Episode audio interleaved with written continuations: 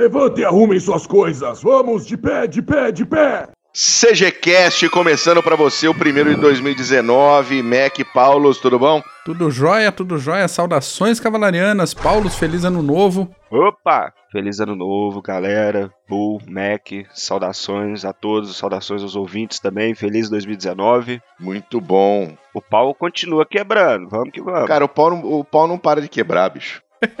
Pau não tá de estralando. quebrar. O- Só chicotada estralando.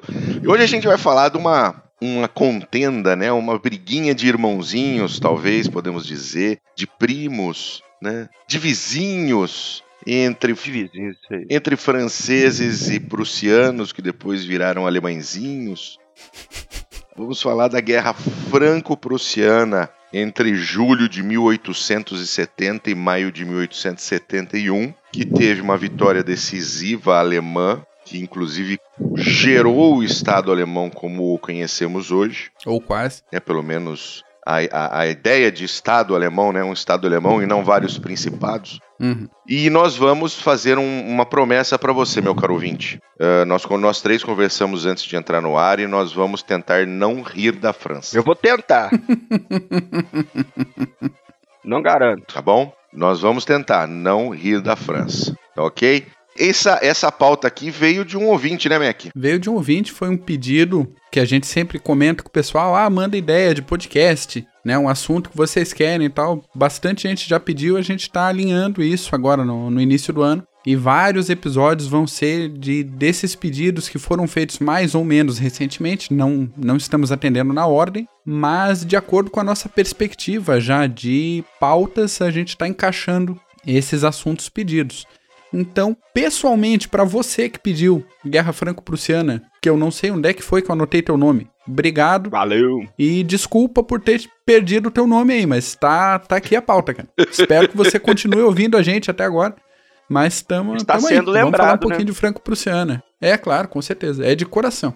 Então vamos lá, vamos falar de Guerra Franco-Prussiana. Paulos, dá aquele contexto gostoso e cremoso pra gente desse, desse conflito aí É, de vizinhos. Essa guerra, essa guerra franco-prussiana aí tem que. É, foi o maior conflito entre o século XIX, vamos supor, entre o fim das guerras napoleônicas, né? Não, Mac? Da- do final das guerras napoleônicas até o- a Primeira Guerra Mundial. Sim. E também foi é, é chamada pelo- até pelos alemães como Millionenkrieg, que é a primeira guerra com a mobilização em massa, com mais de um milhão de soldados para cada lado. Uhum, uhum. Aí já começa já a derrota francesa, porque não conseguiu nem mobilizar direito.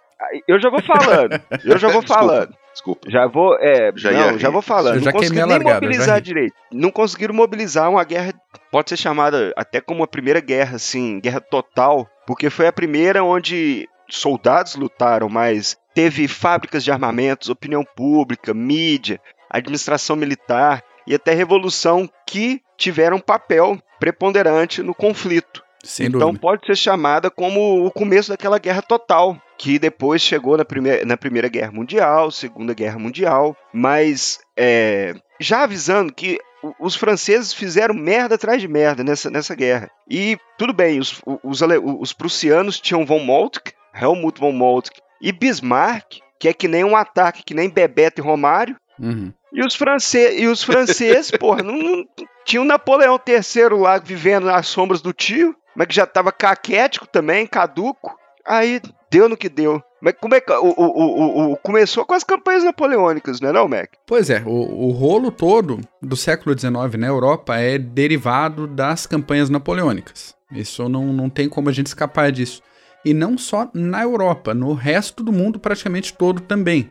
Porque o, todo o processo de independência das colônias ah, no continente americano, tirando os Estados Unidos, que foi um pouquinho antes, mas de resto, toda a América Espanhola, a própria independência do Brasil, foram disparados a partir da- da- das dificuldades das campanhas napoleônicas e do resultado, divisão e redivisão e recálculo de fronteiras. A própria restauração Meiji no Japão, lá no, no- de meados para o final do século XIX, também acontece por consequência de todo esse esforço. Então a gente tem, com as campanhas napoleônicas, a dissolução, finalmente, do Sacro Império Romano Germânico, que não era sacro, não era império, não era romano, no fim Isso. das contas. né? Temos que levar isso Mas em é, ué, tem consideração. que jogar real. É, é. É verdade. E daí esses territórios formaram primeiro a Confederação do Reno, que durou aí a- até 1813 somente, então ainda dentro do período que a, que a gente considera campanhas napoleônicas até 1815. Depois a Confederação Germânica, que durou de 1815 a 1866. E no meio desse processo aconteceu um elemento aí que é o Zollverein, que é aquela união alfandegária que foi acertada tarifas, né? isso em 1844. É uma mini União Europeia, ele zerou as tarifas de importação e facilitou esse trânsito dentro dos estados alemães. Pra fazer, pra fazer frente até com a Inglaterra, né? Que tava tendo inundação de produtos ingleses na- nos, no- nos pequenos reinos alemães, e para acabar com isso, teve essa tarifa e meio que foi um- uma semente ali que foi criando Uhum. para a grande Alemanha depois, né? É isso aí. Enquanto isso, o Império da Áustria, formado em 1804 por inveja do Império Francês, que ficou firme é, até 1867, quando aconteceu a Guerra Austro-Prussiana. E daí foi assinado o Compromisso Austro-Húngaro de 1867 e ah, o estabelecimento do Império Austro-Húngaro, que também é outro país que já não existe mais e viva a história, né? Viva. Enquanto isso tudo acontecia, a gente tem um problema na Europa, no leste, ali na Guerra da Crimeia, 1853 a 1856, que uma das consequências, além do enfraquecimento de vários envolvidos ali, o estabelecimento de uma região desmilitarizada por perto ali do Mar Morto e vários ressentimentos locais. Entre eles, o fim da Santa Aliança, que para variar não era santa, era um acordo ali entre Mas pelo menos era uma aliança. era uma aliança frágil, quase um. Quase uma guerra fria. Isso é, uma, é um acordo de boteco. É, obrigado, Paulo. Quase um acordo de boteco entre Prússia, Áustria e Rússia. Foi formado em 1815 e já estava falido em 1820, mas durou de fato Uhum. até 1856. Então, a, a base disso era conter os ânimos revolucionários, a expansão do, da liberdade, igualdade e fraternidade e fazer a manutenção das monarquias no poder ali na Europa. Então, ah, foi acertado um direito de intervenção, ah, quando uma determinada monarquia na nossa, no nosso cabide aqui estiver ameaçada, a gente pode ir lá é, é, intervir, invadir, jogar uma, uma tropa, mas não funcionou. Em 1820 já todo mundo sabia que era tudo errado. A partir dessa metade do século XIX, o mundo passa a ter toda uma dinâmica diferente. A gente vê a própria Guerra do Paraguai em 1868 aqui, então estava todo mundo arrepiado, Guerra Civil Americana. Lembremos que século XIX, também por consequência das campanhas napoleônicas, foi a época de surgimento dos grandes nacionalismos europeus. Então todo mundo começou a correr atrás das origens mitológicas, então todas aquelas aquela época de óperas nacionalistas, o Wagner escrevendo ópera pra caramba, recuperando, sei lá, o Anel do Nibelungo, é, tudo que é história. E quando que o Nibelungo perdeu o anel, hein, Ele perdeu em Hein? 54, se não me falha a memória, 1854. Perdeu o anel Nibelungo. Coisa, hein? E Tá bom. Você já perdeu o seu anel de Nibelungo, Paulo? Deus me livre e guarde. foi lá no Reno, hein? Foi lá no Reno. A gente volta ainda no anel do Nibelungo aí. E lá pras tantas, em 1862, sobe ao cargo de primeiro-ministro da Prússia o chanceler de ferro Otto von Bismarck, que juntou toda a ideia do pan-germanismo ali, só que numa linha diferente. Pan- o- a grande Alemanha, Grossdeutschland, Ah, danado. é, incluiria a Áustria, mas estava todo mundo meio mordido ali, então ele resolveu pegar a ideia da pequena Alemanha e juntar os estados alemães e deixar a Áustria que se virasse lá. Aconteceram uns rolos aí nesse meio de caminho, inclusive nesse trato da Alemanha com a Áustria. Em 64, eles se aliaram para reconquistar ou para acertar o domínio nos condados de Schleswig e Holstein, no norte da Alemanha, que estavam mais ou menos ligados com a Dinamarca, mas eram falantes da língua alemã. Não que o dinamarquês seja tão diferente do alemão, né? Pois é, mas disputa de influência ali. E aconteceu a Guerra Dano-Prussiana, ou Guerra dos Ducados. Então, vitória prussiana, os ducados ficaram com status independente, porém, contudo, todavia,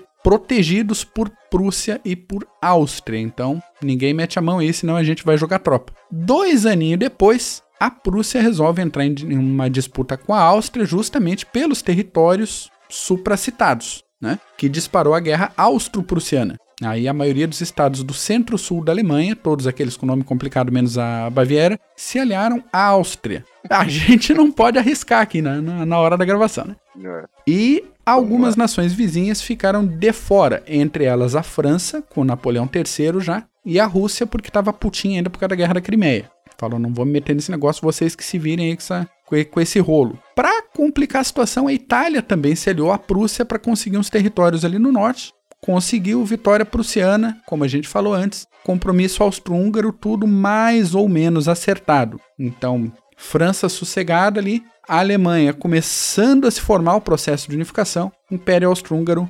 formado. Muito bom. Você falou da Crimeia ali, Mac. Aham, Precisa fazer um podcast ainda com a carga da cavalaria ligeira, né? precisamos. Vamos fazer. É Florence Nightingale, o surgimento da enfermaria de combate, o negócio todo, vai uma guerra massa, uma Bala- guerra legal, hein? Balaclava. Uhum. Muito bem. E, e aí, Mac?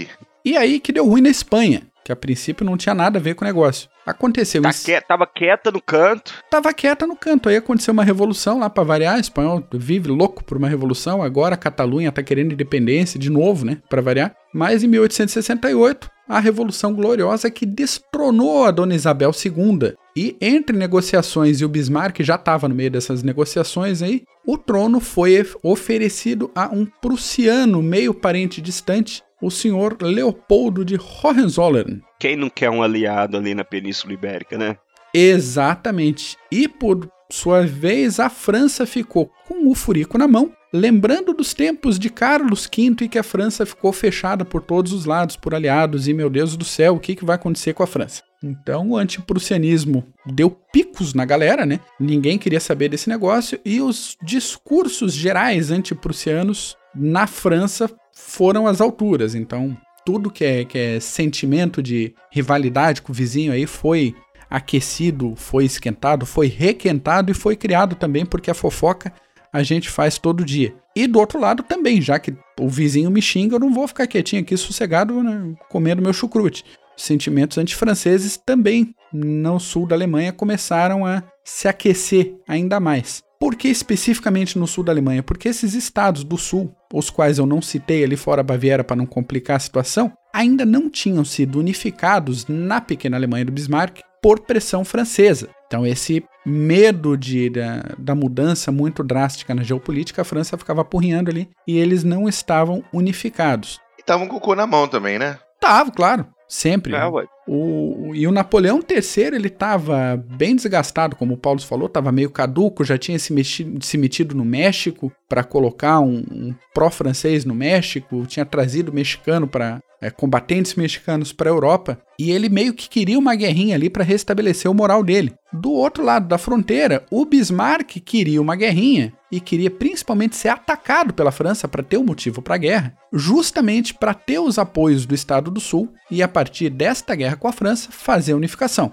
Ou seja, os dois querendo, doido pra entrar em guerra, mas nenhum queria dar o braço a torcer e começar a guerra de fato. Mas os dois Exatamente. estavam doidinhos, né? Os dois estavam secos para fazer uma guerrinha ali. Isso. O negócio escalou com a Revolução Gloriosa porque a França exigiu que o Leopoldo desistisse do trono espanhol. Então foi negociar, parece que o, o, o rei da Prússia não estava muito afim, o Guilherme lá não estava muito afim, o negócio foi feito meio sem contar para ele também, o início da negociação ali, e acabou, ok, o, ele desiste do trono, não vai assumir. Napoleão se empolgou. Além disso, ele queria o- a aclamação da população, né? A população já estava razoavelmente feliz que eles tinham um novo Napoleão no governo, então toda aquela época da, da glória da França tal. Depois, no outro podcast, a gente entra no fato de que não era toda a população, tinha um pessoal dentro da França meio com fióis na mão também, porque a última vez que o Napoleão ah, subiu no governo não deu lá muito certo. Aí que o Napoleão exigiu que o Guilherme desse garantias de que jamais, em tempo algum, nenhum nobre prussiano quisesse assumir o trono espanhol. E aí, como é que ele ia se comprometer com um negócio desse pessoalmente, dar a palavra dele lá? Ele falou não. E pronto, e acabou a negociação. O Bismarck foi lá, deu um- um- uma sopradinha no ouvido do rei e falou: ó, para de negociar direto com ele, deixa eu ficar de intermediário aqui. Você, como rei, negocia com emissário, com embaixador, mas chega de contato aí com Napoleão III. Joia, joia, se combinaram, tudo bem. Aconteceu um encontro no dia 13 de julho de 1870 entre o Guilhermão e o embaixador francês. Para aliviar um pouco a crise. Era o Benedetti, sei lá, só para tentar lembrar o embaixador Isso, francês. Era ele mesmo. Isso. Para tentar aliviar. E daí o, o, o rei mandou um telegrama para o Bismarck relatando o encontro em detalhes. O Bismarck solicitou para o rei permissão para publicação disso na imprensa, publicação que foi concedida pelo rei. Aí que o Bismarck, mais liso que um bagre ensaboado, mandou encurtar o telegrama, e aqui eu deixo bem claro, ele não colocou uma só palavra. Ele só fez cortes no texto do telegrama, tá? Segundo ele, para facilitar o formato e diagramação nos jornais da Europa, tá? Montou, fala, né? fez aquela montagenzinha ali e o negócio foi pro ar. Foi publicado em tudo quanto é canto, só que foi montado de uma maneira que a mensagem ficou extremamente ofensiva pro Napoleão. Então parecia que o, o rei tinha esculhambado com o Napoleão, com a França e com todo mundo. E aí, putaço que já estava o Napoleão, Napoleão declarou guerra contra a Prússia no dia 19 de julho, ainda na mesma semana da reunião. Que beleza. Em paralelo com isso, porque o Bismarck era muito mais, na minha opinião, muito mais político, ele tinha mais, muito mais domínio da tática política do que da tática militar, e justamente por isso ele teve a brilhante noção de colocar o Moltke no, no comando de Estado-Maior e dar o comando para ele. Ele mandou parte da sua correspondência com o Napoleão para a Inglaterra, para os jornais da Inglaterra. E nessa correspondência, o Napoleão havia falado para o Bismarck que ele desejava tomar a, Ingl- a Bélgica num futuro próximo. E a Inglaterra, assim, opa, e daí os caras vão dominar todo lado de lá do canal? Negativo, não vou me meter nesse, nessa guerrinha de vocês aí. Vocês que se virem. E a Alemanha conseguiu que a Inglaterra não metesse o bedelho. fora. A Inglaterra tinha bastante coisa pra fazer, viu? E a Inglaterra, exatamente, a Inglaterra tinha bastante coisa para fazer, já não queria muito se meter aí. E o Bismarck conseguiu essa situação para começar a guerra dele do jeito que ele queria, bonitinho, com o Moltke no comando do Estado-Maior, liso, redondinho. Só que o Napoleão não estava muito preparado, como você falou, né, Paulo? Não tava. Na verdade, a França não estava preparada, né? Foi, como, como nós citamos, o único, talvez a única nação que não tinha um plano efetivo, de- declara guerra, mas não tinha um plano efetivo de. Hum, E plano efetivo é mobilização, é, é, desde o recrutamento até mobilização e transporte, a logística inteira da França era, vamos dizer assim, ah, era ferrada. Para jogar real mesmo, era ferrada. O, o- só para vocês terem noção, os prussianos eles tinham dentro do, do, do generalato e do Estado-Maior uma seção de ferrovias aham, aham. que era para fazer o planejamento, aquele planejamento que a gente fala que é pontual de todo mobilização de todo o transporte de tropas para o Reno. E a França não tinha isso, tinha pouca, pouco planejamento com as ferrovias e desde o recrutamento, o- o- o a organização militar francesa, ela vinha de 1818, que foi um- um- uma resposta para a derrota napoleônica. Uhum. Então, o, o recrutamento naquela época era através de urnas. O- o- os homens iam lá, pegavam um número. Se você pegasse um número ruim, você, ia, você era recrutado. E nisso, beleza. é. E, e nisso, o, o- o- o- você pegava. A qualidade das tropas eram bem inferiores das prussianas. Que aquele Landwehr, que era aquela milícia prussiana, que eram mais da classe média, e onde a maioria também, não só os oficiais, mas muitos tinham ah, o exército como carreira. Uhum. E na França, não. Você recrutava, tinha um, um- um índice de analfabetismo de 20 a 30% nas tropas, enquanto que nas tropas prussianas você não encontrava quase é, analfabetismo. E, enquanto que as promoções e o soldo no exército francês era, era, era devagar, difícil de acontecer, era sempre problemático. Tinha, tinha um Isso. outro ponto da, da Landwehr que você estava comentando sobre as tropas alemãs. Muitas delas vieram das, das né, dessa, de- dos principados alemães. E esses principados alemães, eles tinham uma tradição ah, de alugar os seus soldados internos para lutar em conflitos de outros. Aham. Já Tá. tinham soldados profissionais. Então, por exemplo, os soldados alemães lutaram com os ingleses durante a Guerra de Independência dos Estados Unidos. né? Para você E na ter uma Guerra de. Independência Brasileira Hano- também. Hanover, Exa- Hanoverianos. Isso, exa- então você tem dentro desse, desse grupo de, de, de principados e da Prússia uma tradição militar muito mais arraigada do que a própria tradição militar francesa. Isso. A- E, e uma a- coisa. a experiência passada de geração em geração é, é, é fantástico. É bem mais forte do que na França. E a gente tem que lembrar também que na Prússia os regimentos eram regionais. Uhum, O uhum. que, que isso levava? Isso levava a uma rápida mobilização, porque você tinha os regimentos é, é, em cada, eles falam parish, que não é paróquia, mas em cada vila, em cada, em, cada região, e que eram esses, esses regimentos tinham mais facilidade para se mobilizar e se transportar para um ponto de encontro. Enquanto que na França, não. Então era um caboclo lá do sul da França, o outro lá do norte, e até todo mundo se juntar levava quase que um mês. É, mas Aí essa a tradição, começou a é- perder. essa tradição acabou depois da Primeira Guerra, né? É, Porque, Porque na Primeira Guerra, a hora aquela- que a aqueles mobiliza- regimentos que morriam todo mundo, né? todo mundo acabava, todos os homens, os garotos, todo mundo daquela daquela paróquia, daquela cidadezinha, daquela vilazinha, morreram tudo. É como se você, você tinha vilas, é, cidade- é, é, pequenas vilas britânicas durante a Primeira Guerra Mundial que perdia 80% da população masculina, vamos Sim. supor, de. é, é, que era, como pode dizer, que iam pra guerra, que morriam em uma manhã. É. Então, tem- tinha esse problema.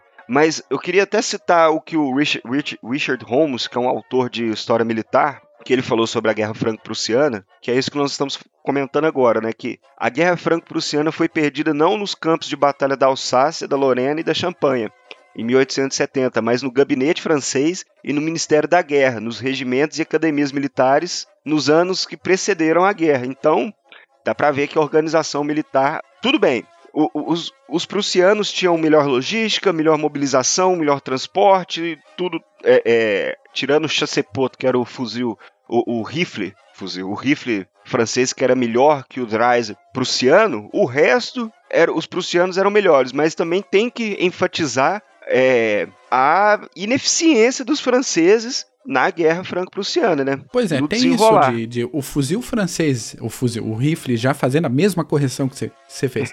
o rifle francês era melhor do que o rifle prussiano, mas o rifle prussiano tava no front na hora do combate. Isso. O francês não tava. Então, às Não vezes, tava. tinha tropa no front que tava desarmada. Então, se por um lado essa mobilização prussiana chegou ao limite do ridículo da organização de soldados regulares e reservistas se apresentar nas suas unidades em datas pré-programadas para não fazer fila e não atrapalhar a logística, por outro lado, os franceses no iniciozinho da guerra organizaram uma, inve- uma invasão pelo rio Elba que previa um desembarque anfíbio. Só que o comando estava tão desorganizado que a frota seguiu viagem, foi para o lugar do desembarque sem levar as tropas de desembarque. Ah, tem dó.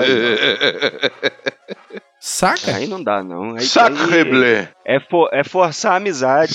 Cadê os fuzileiros? Estão lá no porto, estão lá esperando embarcar. E os navios já estavam no lugar do desembarque. Então, essa, essa era a comparação de logística e de organização de um lado pro outro. E mas a, a, a guerra como é que se desenrolou ali? Como é que foi o, o momento O do, do- da verdade?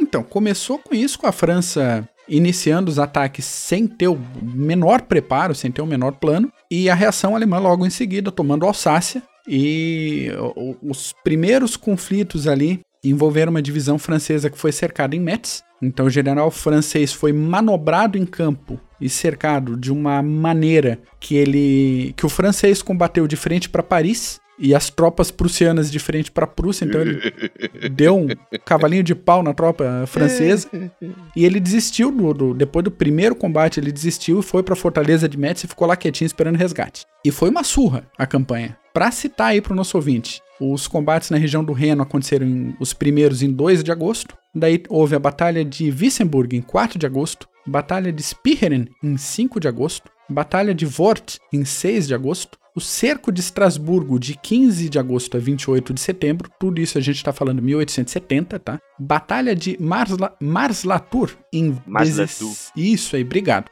Em 16 de agosto, Batalha de Gravelotte em 18 de agosto, vamos caprichar no francês agora. Cerco de Metz de 19 de agosto a 27 de outubro. A Batalha de Sedan, que a gente já volta nela no dia 1 de setembro e só. Cerco de Paris de 19 de setembro a 28 de janeiro de 1871 e algumas pequenas batalhas paralelas na região do Loire e alguns bloqueios navais na costa alemã, no Caribe e em Nagasaki. Olha só que absurdo. Olha, onde chegou. Então, até bloqueio naval teve na, tanto na costa alemã como no Caribe, em Nagasaki, o negócio aconteceu. Tudo bem que esses bloqueios navais eram assim, um caiaque de um lado, três caiaques do outro, e ok, a gente tá arrumando Era motor, só e pra não sai. atrapalhar alguma coisa que. É, exatamente. E Nagasaki também ficou um barco travado lá, no Caribe foi um ou dois navios, nada de, de, de grande volume. E aí compensa a gente comentar um pouquinho sobre a Batalha de Sedan, que aconteceu no dia 1 de setembro de 1870, que foi a batalha que selou a guerra, apesar da guerra ah, oficialmente levar mais um tempo, teve mais alguns percalços, hein? Ela durou até 71. Mas o general Bazaine, que estava cercado, estava na roça, lá em Metz, foi. Teve aí uma tentativa de resgate dele, uma tentativa de aliviar a pressão. Então o general MacMahon e o, e o próprio Napoleão III, esse gênio militar Napoleão III, saíram pessoalmente com suas tropas para chegar no, no- em socorro do Bazaine. Aí que eles marcharam ao longo da fronteira de sul para norte, em direção à Bélgica, e o Molt que olhou aquele negócio e falou: "Não tô acreditando que esses imbecis estão marchando, né, na frente de um exército que tá em plena ofensiva". Manobra, manobra. Ele só deixou, só pensou assim: manobra aí, galera. Manobra aí pra eu fuder vocês tudo. Isso aí, então ele, o Molt que fechou a frente, bloqueou os caras, manobrou pela retaguarda, embolou todo mundo e em menos de dois dias de, de cerco, desde a manobra até o- a rendição, bávaros, prussianos e saxões, e aqui um pequeno Viva Saxônia,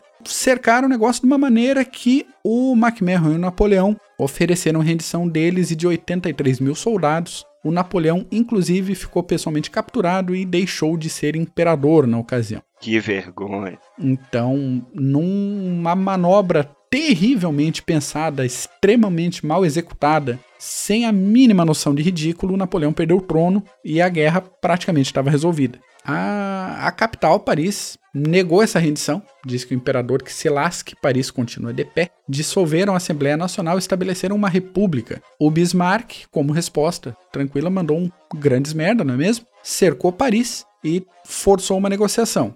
Paris exigiu permanecer com a região da Alsácia e da Lorena, coisa que a gente sabe que para um exército que estava apanhando até de chinela havaiana não tinha como manter. Interessante esse exigir, né? É, pois é. Sai de onde um negócio desse? Ah, perdemos um monte de batalha, perdemos o imperador. É empáfia, a empáfia francesa, né? Até o último minuto. Então o Bismarck manteve um cerco e o atual líder de Paris do novo governo fugiu num balão para a região do Loire e daí aconteceu mais alguns combates na região do Loire. Pense a criatividade do cara, 1870, fugir de balão de um cerco prussiano. Mas pra Ainda bem frente, que o vento não bateu o sentido da Alemanha, né? imaginou, É, cara? é, eu pensei É. nisso. Lembra que nem a, a primeira vez que usaram, é, como que fala, artilharia com guerra química, né? A guerra química na Primeira Guerra. Porra, jogaram o- o- as cápsulas com. Eu não sei qual gás que É, era, mas o vento. é, o vento tava contrário e voltou tudo. ah, não, é, é, ué. Foi até os alemães que jogaram. Ó, os franceses foram os primeiros que usaram com lacrimogênio e os alemães foram os primeiros que usaram o venenoso mesmo, que foi o, o clorine. Uhum, uhum. Mas voltando, voltando. Se bate um vento aí pro paleste, ele caía na Já mão do alemão. Já dava ruim. Enquanto isso, Bazaine estava lá na fortaleza de Metz e na região ali. Ele e os seus 173 mil homens e se renderam no dia 27 de outubro. Acabou a esperança de qualquer tipo de contra-ataque francês e Paris capitula finalmente no dia 28 de janeiro de 1871. Acordo que foi ratificado no mês de março. Tudo acabou? Não, tudo acabou. Teve um bando de revoltado em Paris que juntou parte de- do povo, um monte de sindicalista que resolveram formar um uma governo escória. revolucionário. E uma escória com dois caboquinhos lá, É, é, é bem isso. né? E daí eles se ins- inspiraram profundamente na primeira internacional dos trabalhadores e resolveram montar um negócio absurdo chamado a Comuna de Paris. Ah, mas Mac, você não tá sendo imparcial. Não sou mesmo. Não sou mesmo. Não tem Não, como não, ser nós imparcial. não aqui. somos imparciais, meu caro ouvinte. A gente, Tem que falar, tem que a falar. Esse, nós- Quando fala Marx, você tem que bater até na madeira. nós Isso. temos efetivamente ódio contra o socialismo e o comunismo. Exatamente. Então, aqui no- nos podcasts do Clube de Generais, a nossa análise é sim carregada do nosso, das nossas sensações, dos nossos sentimentos, das nossas convicções. Como sempre foi o clube dos generais, né? Todo mundo, até quem, até nas discussões, É, não tem essa não. Quem defende um lado defende, quem defende o outro defende também. Isso aí. Já teve doidinho é, é, é, é, jurando de morte, é isso mesmo. Tem que defender até a morte, pronto, acabou. É isso aí. E se você quiser fazer parte do CG, tem... é, entra no nosso site e manda uma mensagem no formulário de contato lá. E se o caboclo não tiver resiliência, não precisa nem. Porque aí. É, se entrar, sai rápido também. Forte, é. Tem mais isso. Aí que vem a parte que o Bu falou, a melhor parte da, da Comuna de Paris. Cara, os comunas apanharam, mas apanharam, mas apanharam num grau. E apanharam de franceses, de prussianos e de ex-prisioneiros franceses que foram libertados pelos prussianos para poder bater no pessoal da Comuna de Paris. Ah, que beleza. Então juntou todo mundo para surrar a Comuna de Paris. Nossa, a... isso dá uma pintura linda, né? Não, quadro dessa cena. E a, a, duração efetiva ainda é discutida. Tem gente mais ufanista que diz que a Comuna de Paris resistiu por 72 dias. De forma eficiente mesmo, foram 10 dias e deu. Muito bom. E aí acabou a guerra, cara. Acabou a guerra no dia 18 de janeiro de 71, de forma oficial, tirando essa bagunça aí da Comuna de Paris. O Guilhermão foi aclamado como imperador da Alemanha dentro do Palácio de Versalhes tá? Porque humilhação pouca é bobagem, não, não podia ir para a Alemanha. Vamos para dentro do Palácio de Versalhes declarar é, não, que agora é, é, agora existe um Império Alemão, agora a Alemanha está unificada, esse negócio aqui é o segundo Reich, o imperador só eu desse negócio. Que é mais ou menos nessa pegada.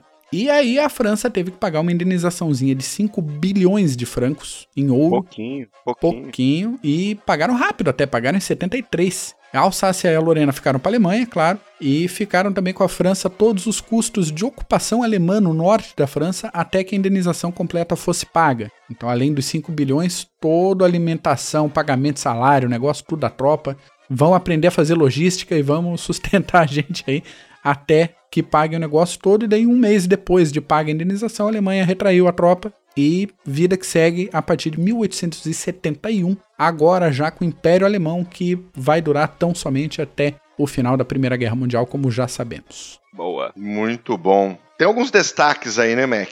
Temos destaques, eu. Além da incompetência pode... francesa. É, o Paulo pode ajudar a gente nisso também. A cavalaria francesa lutou com extrema bravura, muito mesmo, mas a era da cavalaria Ipo tinha acabado e ainda não existia blindados. Então, assim, bravo tudo bem, mas não deu, né? Não rola. É, só o, o, nessa parte da cavalaria, ambos os lados aí vão fazer até um, um, um, fazer justiça. Nem os franceses e nem os prussianos souberam usar a cavalaria da forma como era, era usada naquela época, né? De reconhecimento, transporte, reconhecimento e até para o ataque também. Sim. Não sim. usaram, então a cavalaria foi quase que segundo escalão nessa na, na, na Guerra Franco-Prussiana. Isso. Então era a era da cavalaria que tinha acabado, mas ela sempre sempre renasce, né, não, Mac? Ela sempre renasce. A cavalaria não é uma arma, é um estado de alma. Ela volta. Olha, vai, vai chorar daqui a pouco. um jovem August von Mackensen estava no front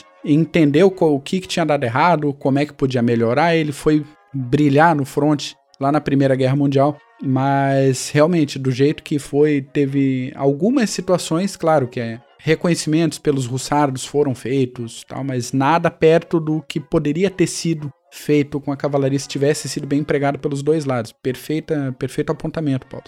Outro destaque para a organização absurda de Moltke, e aqui, ah, mas tem dois, é Moltke o velho, já deixamos estabelecido, o outro veio fazer cagada depois, umas décadas depois, e justamente essa operação combinada de um pouco de cavalaria, mas principalmente infantaria, artilharia, tudo encaixado no esquema logístico absurdamente bem feito. Então, talvez mais do Eles que em tinham qualquer. um plano, né? É, Eles é. tinham um plano, os prussianos tinham um plano de mobilização e um plano para atacar a França, e a França tinha um plano, claro para atacar a Alemanha em caso de guerra, mas não era detalhado. Uhum, uhum. Então, na hora que começou a guerra, foi um Napoleão III caduco. Até uma coisa que nós devemos citar é a diferença de comando e controle é, é na batalha para os dois lados. Boa. Porque enquanto os prussianos usavam telégrafo, Moltke usava o telégrafo de uma forma mais intensa, a ponto dele saber todos os desenrolares da batalha.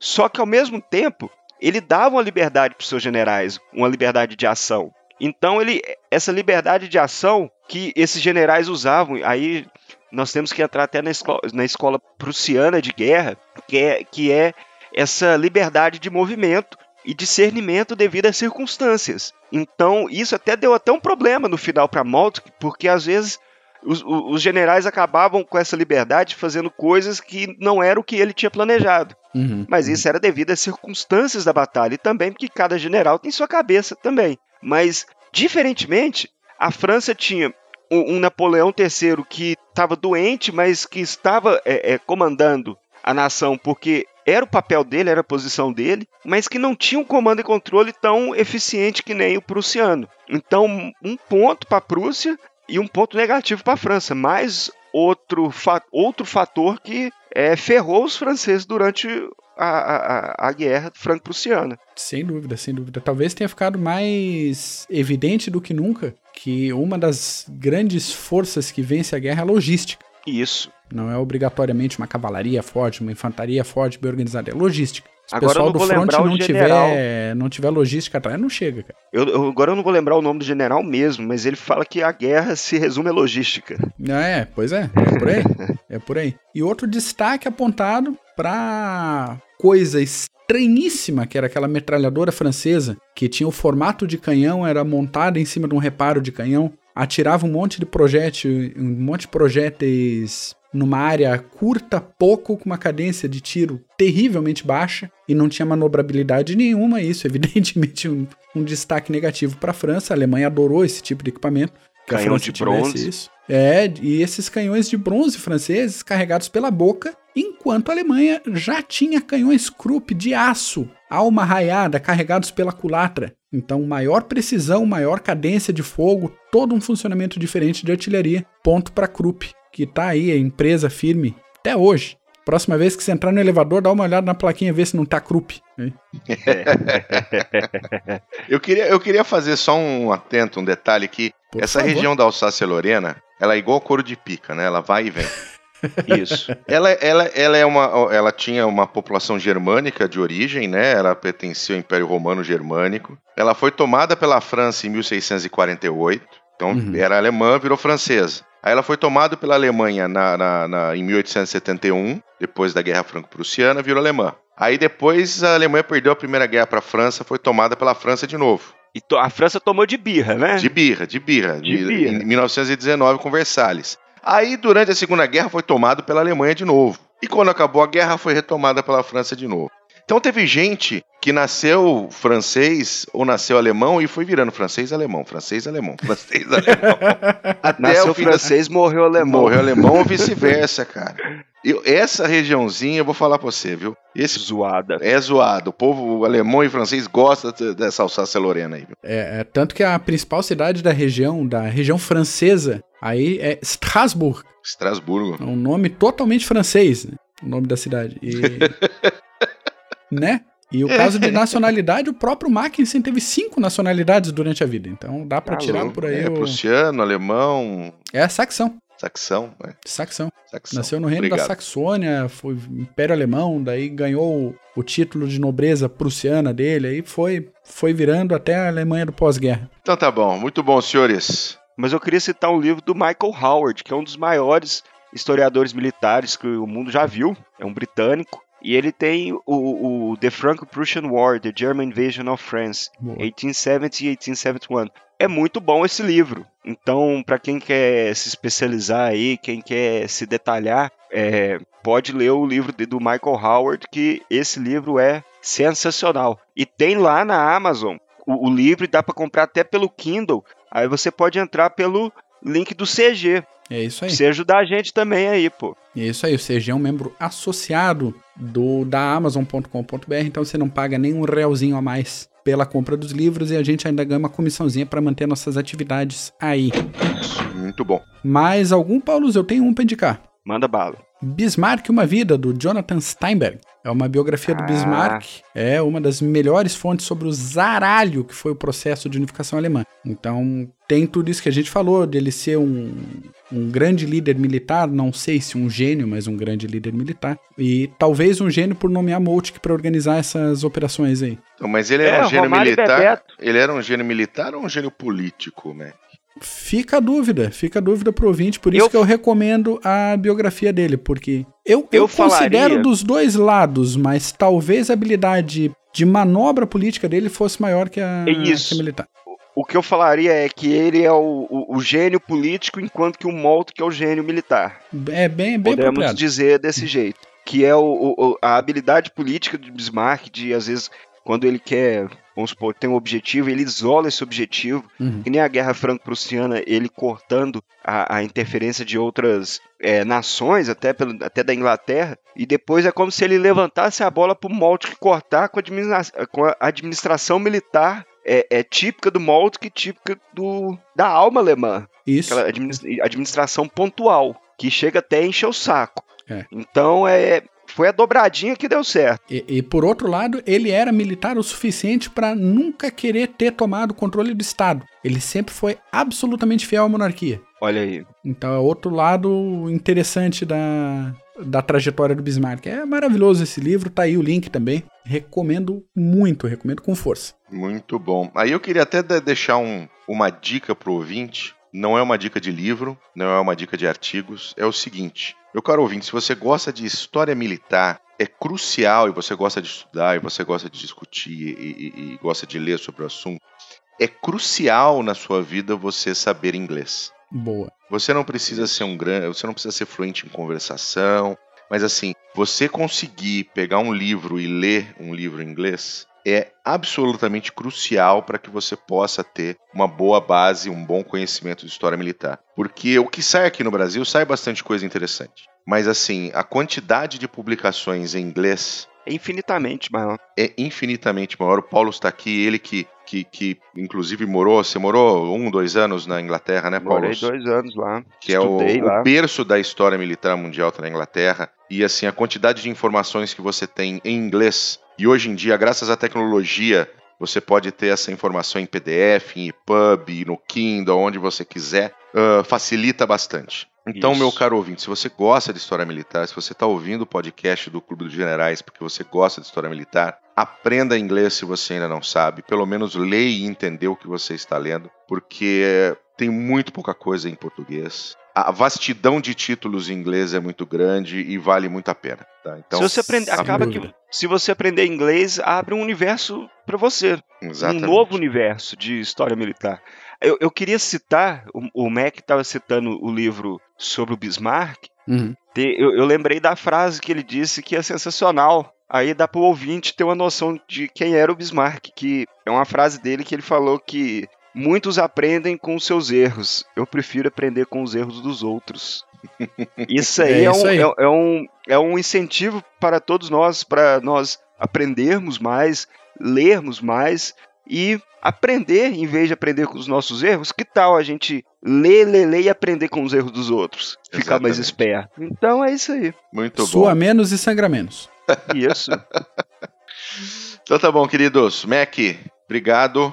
Valeu, Bull. Brigadão. Paulos, Valeu, Bull. novamente. Valeu, Mac. Obrigado, meu caro Mineirinho. Um bom domingo pra vocês. Boa semana, meus Boa caros semana ouvintes. aos ouvintes. Grande abraço. Falou. Valeu. Falou. Tchau.